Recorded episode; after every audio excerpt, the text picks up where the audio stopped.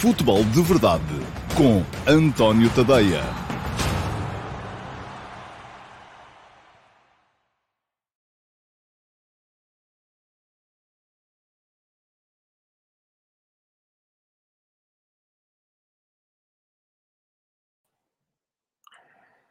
Olá, muito bom dia a todos e sejam muito bem-vindos à edição de hoje, quinta-feira, dia 21 de outubro de 2021, do Futebol de Verdade.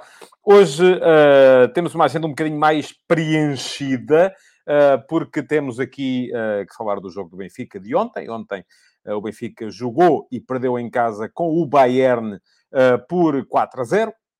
Foi um jogo acerca do qual eu já escrevi hoje de manhã. quem quiser uh, dar um salto para, um, para ler, naturalmente, já sabe que uh, tem, como sempre, todos os dias de manhã, no meu Substack, os, uh, as reflexões acerca da atualidade. Quem quiser subscrever, é só chegar lá, entregar o e-mail e passa a receber essas atualizações diariamente no seu, uh, no seu próprio e-mail.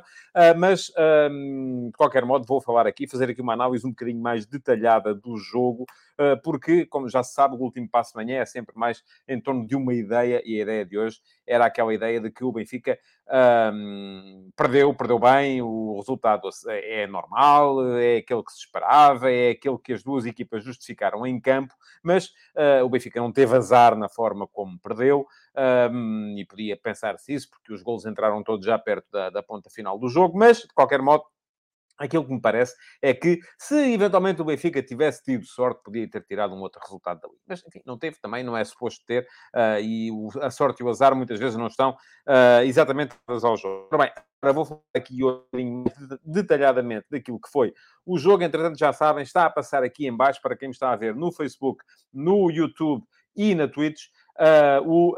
Um o banner a, a avisar-vos do endereço tadeia.substack.com. É só chegar lá, fazer subscrever uh, e uh, passarão a receber uh, os meus conteúdos no vosso e-mail. É assim que eu estou a fazer a distribuição do meu jornalismo neste momento. Quem me está a ver no Instagram, e ontem havia aqui dúvidas, porque eu não consigo, não há maneira de fazer Instagram através da plataforma StreamYard.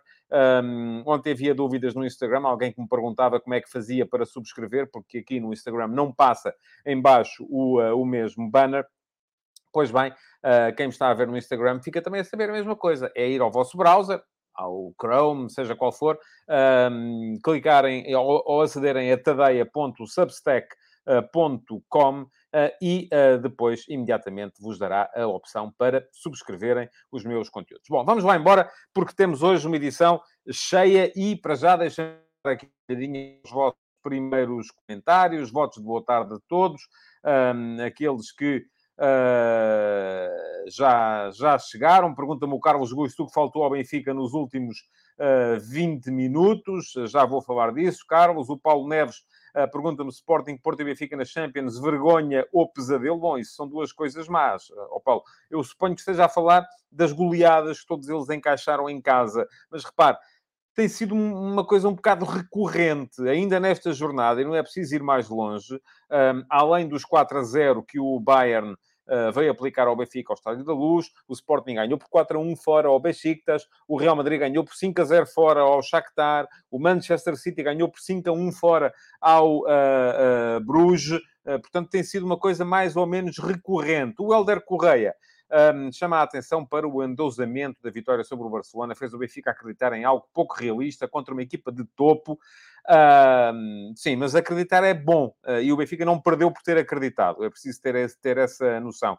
Uh, o Laureta Roman diz-me que o Benfica perdeu apenas na segunda parte, porque a primeira foi para o Bayern um, aquecer. E o Mário Paulo Custódio diz que no futebol não há sorte, mas sim competência. Eu concordo. Quer dizer, há sorte e azar, pode acontecer, mas aquilo que mais interessa a cada equipa é uh, favorecer a competência. Porque é com a competência que se ganham mais jogos. Pode haver um jogo aqui ou ali uh, que, que, se ganhe com sorte, que se perca com azar, que o resultado seja avolumado por causa da sorte ou do azar, mas, uh, regra geral, um, não é isso que, que, que, sucede. Bom, vamos lá embora então falar do jogo do, do Benfica.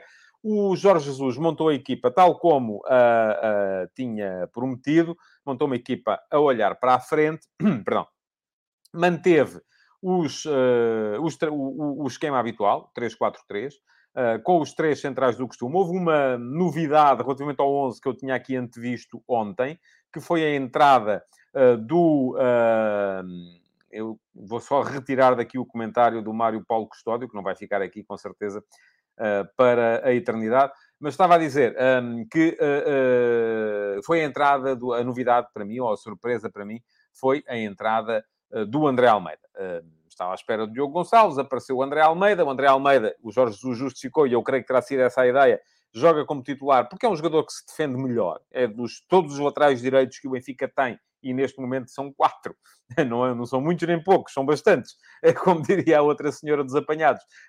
Um, é aquele que melhor defende, mas também é verdade que vem de uma lesão, é verdade, é uma lesão muito longa, é verdade que fez, e se calhar uh, porque houve lesões também, os 120 minutos no jogo na, na, na trofa, com o Trofense no fim de semana para a Taça de Portugal, e uh, acabou por se ressentir, não sei, não sei se, se houve alguma ligação entre a lesão anterior e esta, creio que não, são lesões em sítios diferentes, mas é um jogador que vem uh, de um período mais ou menos longo de inatividade e que se calhar tem que ser gerido de uma outra forma. Portanto, acabou por ter que sair ainda durante o jogo. Do outro lado, o Bayern já se sabia que não tinha Goretzka, já se sabia que não tinha Alfonso Davis, apareceu com Hernandes a jogar na esquerda e apareceu com Sabitzer a jogar no meio-campo, mas uh, poupou Gnabry, uh, que só entrou mais, mais tarde, e apareceu um, ehm, de uma forma até bastante assimétrica. Porquê? Porque uh, é verdade que era um 4-3-3, Uh, com Kingsley Coman sempre aberto na, na, na, na, esquerda, mas depois o jogador que deveria estar aberto na direita veio sempre para dentro. E isto veio causar algumas dificuldades ao Benfica, porque por dentro, atrás de Lewandowski, apareciam sempre, ora o Leroy Sané, ora o Thomas Müller, uh, porque quem ocupava o corredor direito era o Benjamin Pavard, o defesa direito, que aparecia muito na frente, quase que aproximando o esquema do, do Bayern de um esquema com três atrás, porque Lucas Hernandes fazia muitas vezes quase terceiro central, Benjamin Pavard avançava muito e aparecia muitas vezes como extremo direito. Portanto, era um misto entre o 4-3-3 e o uh, 3... Uh, 4-3, vamos lá, vamos chamar-lhe assim, porque uh, Sané e Müller apareciam nas costas de Lewandowski. Ora, o que é que isto trouxe ao jogo? Trouxe um Benfica uh, a responder à elevadíssima intensidade de jogo que o Bayern põe sempre nas suas partidas. E reparemos, o Bayern, nos primeiros 10 minutos, podia ter feito dois golos.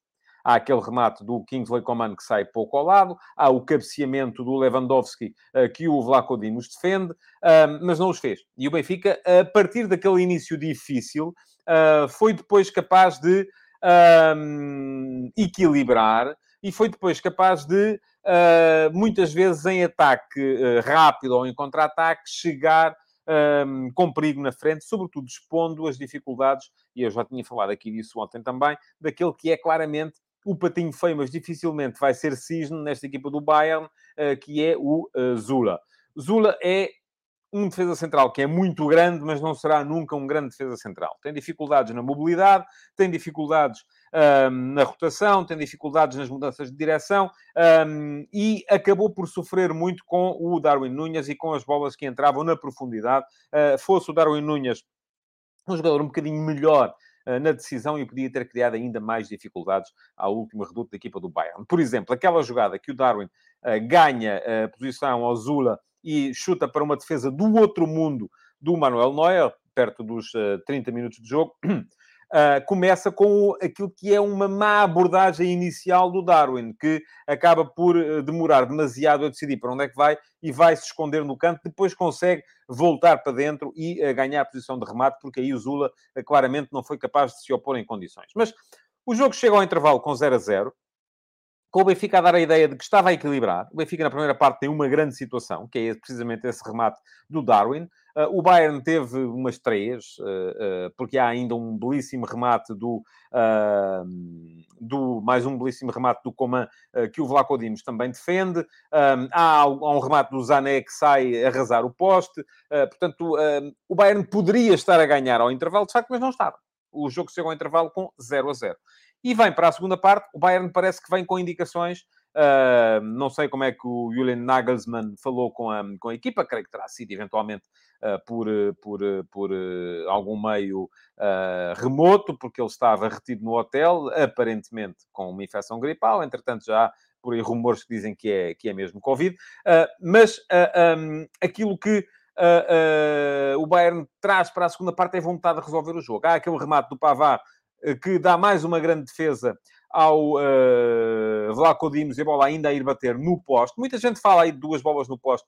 Não são duas, é uma, porque a outra foi anulada por fora de jogo. Aí o Benfica trabalhou bem o fora de jogo, embora seja muito difícil trabalhar o fora de jogo contra esta equipa do Bayern, porque muitas vezes Lewandowski faz movimentos contrários para atrair o central e uh, são os outros dois homens, Müller e Zané, quem uh, fazem movimentos de ataque à profundidade, aparecendo por isso em jogo, mas esteve sempre muito atento à linha defensiva do, uh, do, do Benfica, a conseguir, por exemplo, que fosse anulado um, um gol ao Bayern, precisamente por fora de jogo no início da jogada de Leroy Sané. Uh, mas, um, e é aí que o Benfica começa a equilibrar e começa a crescer para o jogo. À medida que o jogo ia avançando, o Benfica fica com a ideia que, afinal de contas, é capaz de ser possível tirar alguma coisa daqui. Uh, tem aquela ocasião do, uh, do, do, do, cabeceamento do Lucas Veríssimo, que passa ao lado, tem aquela ocasião uh, do Diogo Gonçalves, que o Manuel Neuer defende para canto, tem aquela ocasião do remate do Yaremchuk sobre a direita, que sai a arrasar o posto do outro lado, mas não marca também. E o Bayern, atenção, se formos a fazer as contas, o Bayern acabava por ter ainda superioridade em termos de ocasiões de golo. Aliás, eu hoje de manhã falei nisso, mais uma vez, o índice de expected goals do Bayern acabou por ser 3.6, salvo erro, um, no final do jogo, portanto, a justificar os, os quatro golos que o Bayern marcou. Um, e o Benfica foi mesmo a equipa contra a qual o Bayern teve um índice XG mais elevado nesta fase da Liga dos Campeões. Teve mais do que contra o Dinamo Kiev, teve mais do que contra o Barcelona. Aquilo que o Benfica conseguiu relativamente a essas equipas foi criar mais dificuldades ao Bayern do ponto de vista defensivo porque foi uma equipa que criou mais situações de gol do que tinha criado o uh, Barcelona em Campenau e do que tinha criado uh, o Dinamo Kiev na Allianz Arena em uh, Munique. Portanto, quando entra o primeiro golo, aos 70 minutos, o que é que acontece? Primeiro, olhar para o lance do golo. É um livro muito bem executado pelo Zané. a barreira do Benfica não se comporta à altura, creio eu, porque Uh, há, há um jogador, creio que é o Yaramchuk, que salta e se encolhe para o lado errado. Se ele se tivesse encolhido para o outro lado, se calhar a bola tinha batido nele, mas isso permite que, se abra ali um buraco, a bola não passa muito alta pela barreira. Em condições normais, poderia ter sido desviada na barreira e depois traído por isso também. Uh, o, o, o, o que aconteceu foi que uh, o, o, o Vlaco Dimos acaba por deixar a bola entrar mais baixa do que seria de esperar, mais ao meio da baliza do que seria de esperar, portanto, se calhar também poderia ter feito mais o guarda-redes do Benfica. O que é que acontece a seguir este gol? Duas coisas. Primeiro, entra Gnabry. Gnabry veio acabar com aquilo que poderia ser a resistência do Benfica. Um clube, uma equipa que, neste, neste tipo de situação, consegue olha, o treinador olhar para o banco e ver ali o Gnabry todo satisfeito, contente, um, à espera de entrar, com certeza que aproveita. E uh, não foi tanto a entrada do Stanisic para a defesa direito, um, foi mais a entrar, aliás, o Gnabry, quando entra, acaba por ocupar exatamente a mesma posição que estava a ser ocupada pelo Pavá, uh, defesa, médio, ala, extremo direito, enfim, que fazia todo o corredor, mas depois, percebendo uh, Nagelsmann que podia aproveitar uh, a exposição de Grimaldo e de Vertonghen, que já, também já estariam, com certeza, fatigados, Uh, acaba por introduzir o Stanisic para defesa direito e avança o Gnabry, aproximando a equipa de um 4-3-3 mais, mais, mais clássico. Ora, a segunda coisa que aconteceu foi que o Benfica, naturalmente, quando sofre o golo, perde aquilo que estava a manter a equipa à tona, que era o entusiasmo de poder conseguir um resultado contra o Bayern. Dir-me-ão, mas era só um golo, havia sempre a hipótese de recuperar, sim, mas uma coisa é estar 0 a 0, outra coisa é estar 0 a 1. O que aconteceu com o Benfica naquele momento foi muito uh, uh, desalento, desânimo. Um, depois, além do desalento e do desânimo, vem naturalmente uh, o cansaço, a fadiga, porque não é fácil jogar ao ritmo que joga este Bayern. as equipas em Portugal não estão habituadas a jogar a este ritmo. E aí a fadiga começa a afetar uma outra questão, que é a questão da organização, da capacidade de pensar. E aí o Benfica passou. O Jorge Jesus ainda fez alterações, ainda chamou ao jogo alguns jogadores uh, para tentar o Everton, uh, para defender melhor o corredor esquerdo, depois o Pizzi, o Tarrapt, uh, mas aquilo que aconteceu foi que naquele momento já não havia maneira de travar o Bayern. E já se tinha visto, por exemplo, no jogo com o Leverkusen, que também marcou quatro golos num ápice, e voltou a acontecer agora no jogo contra o Benfica na Luz. Foram quatro golos assim de um momento para o outro, e um 4 a 0 final, que pode soar a injustiça a muitos adeptos benfiquistas. E é curioso que eu hoje, nas reações ao, ao, ao texto que escrevi, já tive gente a, chamar-me, a dizer que eu estava a ver o jogo de camisola vermelha vestida, e gente a dizer-me que eu estava a ver o jogo de forma anti-benfiquista. Portanto, uh, uh, isto aqui dá para tudo, como sempre. Mas, uh, e a dizer que uh, um, o resultado pode parecer injusto a quem se recorda, sobretudo, que o jogo esteve 0 a 0 até aos 60 minutos, mas não o é se nos lembrarmos que, mesmo nesses 70 minutos, é verdade que o Benfica fez por merecer um golo. Podia ter feito um golo, não estivesse do outro lado uh, um dos melhores guarda-redes do mundo, uh, mas também aquilo que me parece é que, ao mesmo tempo, o, o, Bayern justificou claramente a vitória e justificou a vitória por, não, não pela margem mínima, por dois ou três, ou até eventualmente os quatro golos que acabaram por se verificar. Vamos olhar para os vossos comentários. ora bem, vamos lá ver. Tenho que recuar aqui um bocadinho uh, para não perder nada. Uh, diz o uh, Josias Martim Cardoso, menos qualidade do que as melhores equipas da Europa, apenas isso, é verdade, sim, senhores. Um, o Duarte Veríssimo chama a atenção para o facto de, aos 6 minutos, o Bayern já ter três oportunidades de gol, com duas boas defesas do Odisseias. Eu acho que não foi bem assim, Duarte. Foram duas oportunidades até aos 9 minutos, com uma boa defesa. A outra foi, saiu ao lado. Mas, enfim, não vou teimar, até porque isto são detalhes uh, que não, não, não vêm muito ao caso. A Ana Matias diz-me que depois de ver o jogo de ontem só tem uma coisa a dizer, que o Rafa é um craque. Por acaso não achei que tenha sido um jogo extraordinário de Rafa ontem. O Luís Ventura diz que o Benfica não sussurrou em jogo jogado, jogou bem e é diferente do que sucedeu com o Porto contra o Liverpool ou o Sporting contra o Ajax. Eu não tenho tanta certeza disso, Luís. Porque vamos imaginar este jogo de ontem com o Bayern a marcar nas primeiras vezes que foi à baliza, como aconteceu com o Liverpool no jogo contra o Porto, ou como aconteceu com o Ajax no jogo contra o Sporting. Aí o jogo seria completamente diferente. Ora bem, diz o Jorge Pinto de Almeida, pergunta-me o Benfica não teve sorte, foram só duas no poste, não foram duas, Jorge, foi uma, a outra estava anulada por fora de jogo. Uh, e se ter um jogo de muita sorte é uh, levar uma bola no poste, caramba, então não, não, não vamos com certeza por aí.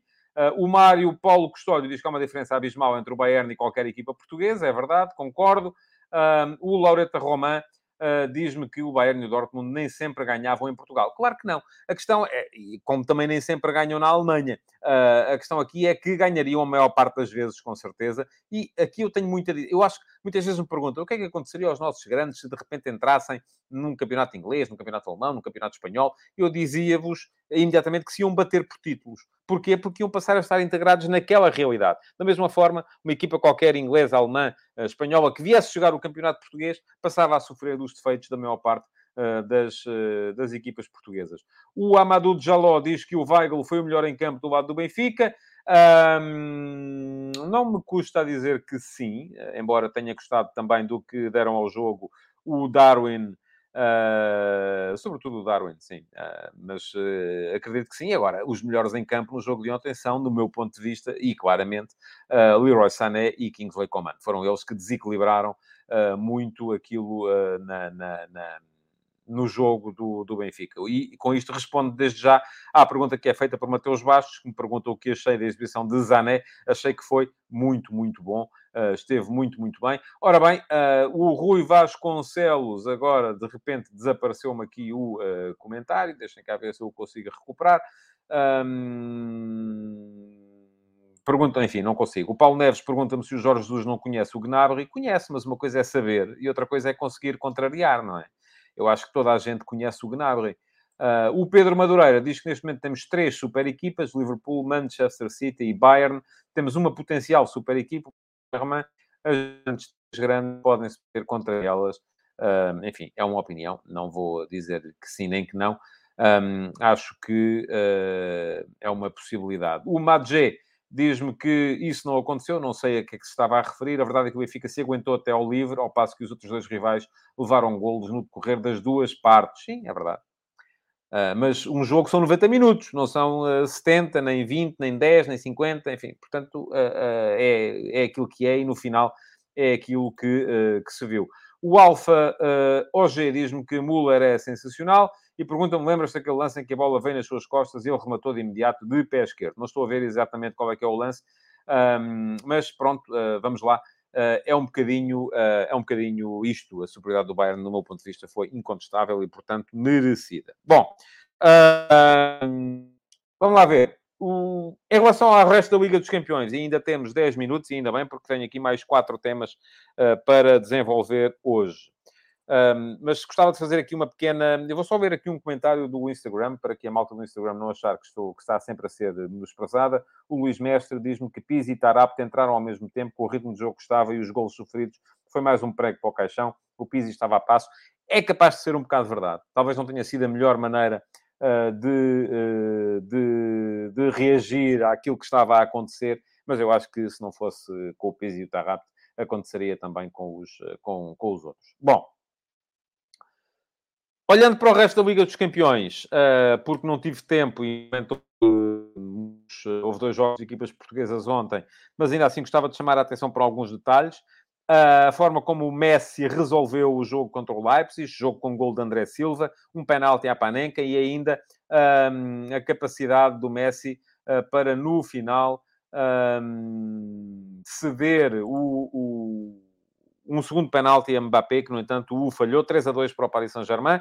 Um, a vitória difícil do Liverpool em Madrid, mesmo a jogar contra, contra 10. A goleada do Ajax sobre o Borussia Dortmund, a mostrar que este Ajax de facto é um caso sério, parece-me que sim. Foram 4 a 0 ao Borussia e vamos ver o Ajax, curiosamente, o 538, o tal site norte-americano, a que eu faço aqui muitas vezes referências, ah, no início da Liga dos Campeões, dava o Ajax como principal favorito para ganhar o grupo e, ah, neste momento, eu já sou, já, já me sinto tentado a concordar com eles. Ah, depois, a goleada do Real Madrid fora de casa ao Shakhtar, 5 a 0. Um, alguns problemas, com certeza, para De Zerbi, que está ainda com apenas um ponto ao fim de três jornadas e vê a qualificação, até mesmo para a Liga Europa, muito complicada, mesmo tendo o Sheriff. Eu creio que Real Madrid e Inter acabarão por se qualificar neste grupo, uh, mas o Sheriff já tem seis pontos, perdeu com o Inter. Os seis pontos que tem, com certeza, chegar-lhe-ão um, para gerir daqui nas três jornadas que faltam uh, e para uh, atingir a Liga Europa daqui para a frente. Barcelona ganhou pela primeira vez, 1 a 0, mas um jogo pobrezinho que eu vi ontem contra o uh, Dinamo de Kiev. Parece que a partir de determinada altura o Dinamo de Kiev só pensava em perder por poucos e o Barça só pensava no jogo que o Real Madrid que vai ter no fim de semana. Nota ainda para a vitória fácil do Villarreal na Suíça contra o Young Boys e para a virada do Manchester United em casa contra, o, contra a Atalanta. Dois, estava a perder por 2-0 ao intervalo, acabou por ganhar por 3-2. Golaço de Cristiano Ronaldo na ponta final do jogo. Uma nota também para o Salzburg, que leva 7 pontos, lidera o grupo G, Uh, ganhou ao Wolfsburg fazendo um belíssimo jogo, ganhou por 3 a 1, uh, eh, beneficiou do empate do, do, do Sevilha. Sevilha vai com 3 jogos, 3 empates, um, vai gerindo para, para, para tentar chegar à fase seguinte, a equipa de Lopetegui, e para a vitória um, da Juventus, que vai com pleno 9 pontos, é uma das equipas que tem 9 pontos neste momento, vai ganhar fora por 1 a 0 ao uh, Zenit, parece que finalmente Max Allegri já está a fazer das dele, já, está, já conseguiu montar uma máquina defensiva nesta Juventus, uma equipa muito diferente daquela que era na época passada, a equipa de Andrea Pirlo. Neste momento só há Uh, quatro equipas com pleno de pontos nesta Liga dos Campeões, são elas o Liverpool, 9 pontos, o Ajax, 9 pontos, o Bayern, 9 pontos, todas elas em grupos onde estão as equipas portuguesas e, além destas uh, três, a Juventus, que também tem os mesmos 9 pontos. Ora bem, hoje há a Liga Europa e entre todos os jogos da Liga Europa ressalta para nós, naturalmente, a visita do Sporting Clube Braga a Razgrad uh, para jogar contra o Ludo Goretz. A Ludo Goretz é 10 vezes consecutivas campeão da Bulgária. Parece que hum, ninguém consegue sequer contrariar esta equipa na, na, na Bulgária. Uh, é uma equipa que vem com muito andamento, já fez 21 jogos esta época contra 12 do Sporting Clube Braga. Já é um andamento tão grande que já se pode aproximar até um bocadinho, se calhar, da fadiga, que deu muito boa conta de si própria nas pré-eliminatórias da Liga dos Campeões. Porquê? Porque começou por eliminar o Shakhtar Soligorsk da Bielorrússia com duas vitórias. A seguir eliminou o Mura da Eslovénia com um empate e uma vitória. A seguir eliminou o Olympiacos da Grécia. E atenção, isto já pode ser considerado surpresa, com dois empates e vitória nas grandes penalidades. E só caiu mesmo no play-off contra os suecos do Malmö, um, ganhando um jogo e perdendo o outro, mas uh, acabando afastado por diferença de golos. Um, agora, é uma equipa que, em termos de competições europeias, pode hoje igualar um recorde negativo da Liga Europa, porque perdeu os últimos cinco jogos feitos em casa, no seu estádio. Veremos se o Sporting Clube Braga tem capacidade para lá chegar e para ganhar também, levando o Udo Goretz a igualar esse recorde, uh, que são, neste momento, seis derrotas em casa consecutivas, a contar para a uh, Liga Europa. enfim, do outro lado, há uma equipa com três jogadores que, pelo menos, os portugueses têm a obrigação de conhecer. Os médios Sou, que já jogou na Bessade, e uh, Claude Gonçalves, que jogou no Gil Vicente e no Tondela, o defesa central Josué, que já foi figura do uh, Vitória Sport Clube. Um, os três são esperados no 11 titular de hoje, um 11 onde uh, as principais ameaças para a equipa do Braga vêm com certeza de Despodov, o extremo esquerdo, um jogador muito, muito interessante, e Sotírio, o ponta de lança. É uma equipa que lidera o campeonato da Bulgária, mas vamos ser honestos, o Sporting Clube Braga é melhor. E, sendo melhor, o Braga, que já perdeu na deslocação ao Estrela Vermelha, mas que tem sido quase sempre forte em termos de deslocações ultimamente nas competições europeias, uh, tem hoje, com certeza, também boas perspectivas de chegar a rasgrado e de ser capaz de trazer de lá um resultado que lhe permita encarar a segunda volta uh, deste grupo da Liga Europa com algum otimismo. Uh, esperamos que seja assim. Não há. Uh, o Braga apresenta-se com um 11 que me dá todas as, as garantias à partida. Uh, é pelo menos o 11 que está, que está previsto. Portanto, é de esperar um bom resultado. Nota para a saída de Petit do comando técnico da Bessade. Eu já tinha falado aqui disso quando se começou a falar do tema. Petit chegou à Bessade em uh, janeiro de uh, 2020. Um, manteve nessa época uh, o, a posição, conseguindo salvar-se por um ponto, era 15 entrou à 17 jornada, era 15 acabou na mesma posição. Eh, em 15, com um ponto a mais que o 16, portanto, escapando à, à, à justa à despromoção. Na época passada já conseguiu um muito meritório décimo lugar.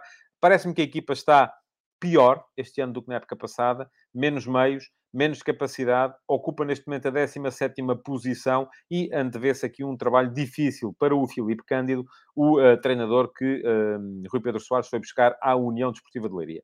Ora, Filipe Cândido. Eu lembro-me do Filipe Cândido quando... Porque o Filipe Cândido, para quem não sabe, é filho do Vítor Cândido, eh, do uh, jornalista veterano do Jornal A Bola, que já era, enfim, não vou dizer, não vou chamar velho ao Vitor, mas já era um experiente jornalista quando eu comecei nestas, nestas andanças, uh, e eu recordo-me de o encontrar, e ele falava com muito na altura, o Filipe Cândido era, jogava nas camadas jovens ainda, e ele chamava-lhe Van Basten, porque era um ponta de lança com... Eu, eu, acho que ele acabou por não justificar na carreira que teve como sénior aquilo que depois, aquilo que mostrava como, como júnior. É um treinador eh, que tem trabalho feito, sobretudo no Campeonato Nacional de Séniores depois Campeonato de Portugal.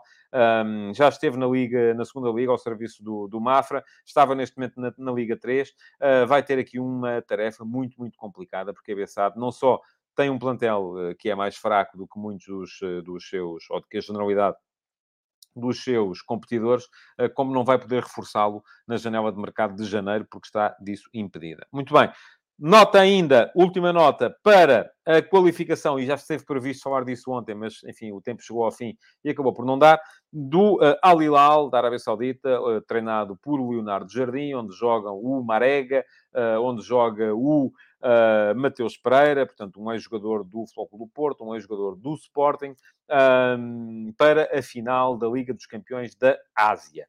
Uh, acabou o Leonardo Jardim por se superiorizar ao Al Nasser de Pedro Emanuel, portanto, haveria sempre um treinador português, uh, se não fosse despedido até lá, naturalmente, na final da Liga dos Campeões da Ásia. Um, Leonardo Jardim poderá vir a ser, creio eu, o primeiro português a ganhar a Liga dos Campeões da Ásia. Já tivemos Jorge Jesus uh, e Abel Ferreira ganharam a Copa Libertadores. Já tivemos Manuel José a ganhar a, a, Liga dos Campeões da África e vamos ver agora se o Leonardo Jardim, na final, uh, vai conseguir ser o primeiro português, creio eu, uh, que nunca houve nenhum, a ganhar a Liga dos Campeões da Ásia. E, se o fizer, a marcar presença na final, na fase final do Mundial de Clubes, que vai decorrer em dezembro, e eu creio que ainda não se sabe onde porque era para ser na China, com o tal Mundial alargado, depois foi cancelado por causa do Covid, uh, era para ser no Japão, o Japão também pediu para não acolher o Campeonato do Mundo de Clubes, uh, e portanto, crê-se que vai ser ainda no formato anterior, mas não se sabe ainda, tanto quanto eu sei, uh, não se sabe ainda onde é que vai um, acontecer. Um, veremos se vai estar o Leonardo Jardim. Na final vai ter pela frente o Pohang Steelers da Coreia. O Pohang Steelers eliminou ontem nos penaltis o campeão em título, o Ulsan Hyundai. Um, é uma equipa sem grandes vedetas, que está uh, de meio da tabela para baixo no campeonato da Coreia do Sul. portanto, parece-me que vai ser um, uma eliminatória ou uma final ao alcance da equipa do Al Hilal e poderemos com certeza vir a ter o Leonardo Jardim, mais uma vez, um treinador português, na fase final do Mundial de Clubes. Tivemos lá no ano passado o Abel Ferreira com o seu Palmeiras, há dois anos o Jorge Jesus com o seu Flamengo. Veremos como é que vai ser este ano. Até podemos ir a ter eventualmente Abel Ferreira, que também está na final da Libertadores contra o Flamengo, com o Palmeiras, e Leonardo Jardim, que está na final da Liga dos Campeões da Ásia com o Al Hilal da Arábia Saudita. Uma última olhada para os vossos comentários. Um, para ver o que é que me dizem ainda, que já não tenha a ver com o Benfica, porque o Benfica já deixámos para trás. Um, ora, muito bem. Uh, aquilo que uh, me dizem, enfim, é muito comentário acerca do, do Benfica e já estamos a entrar aqui numa lógica em que vocês entram em competição uns com os outros. Diz-me o André Amaral, com o Petit ainda era possível outro milagre, assim acho que a Bessade é o mais, o mais forte candidato a descer esta época, creio que sim. Também me parece que isso pode vir a acontecer. Diz o Pedro Madureira, começou o início do fim um, da Bessade e acrescenta o João Ferreira, a Bessade em janeiro, já está certa na segunda divisão.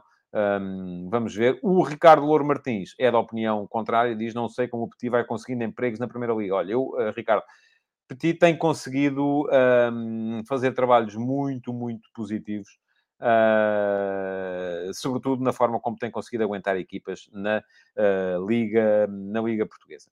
Bom, vamos lá. Uh, quero lembrar-vos ainda que na sequência do último 2 de manhã, o meu Instagram tem, como tem sempre todos os dias, uma sondagem e a, sonda a pergunta que vos fiz hoje foi se o Benfica merecia mais no jogo contra o Bayern. Ora bem, neste momento, 44% de vocês dizem que sim, que foi azar, 56% eh, dizem que não, que foi normal. Temos uh, cento e picos votos, portanto está uma votação baixinha hoje. Uh, a malta não está a aderir às uh, sondagens do Instagram. Tem que lá dar um salto. O meu Instagram está aqui a passar em ticker também.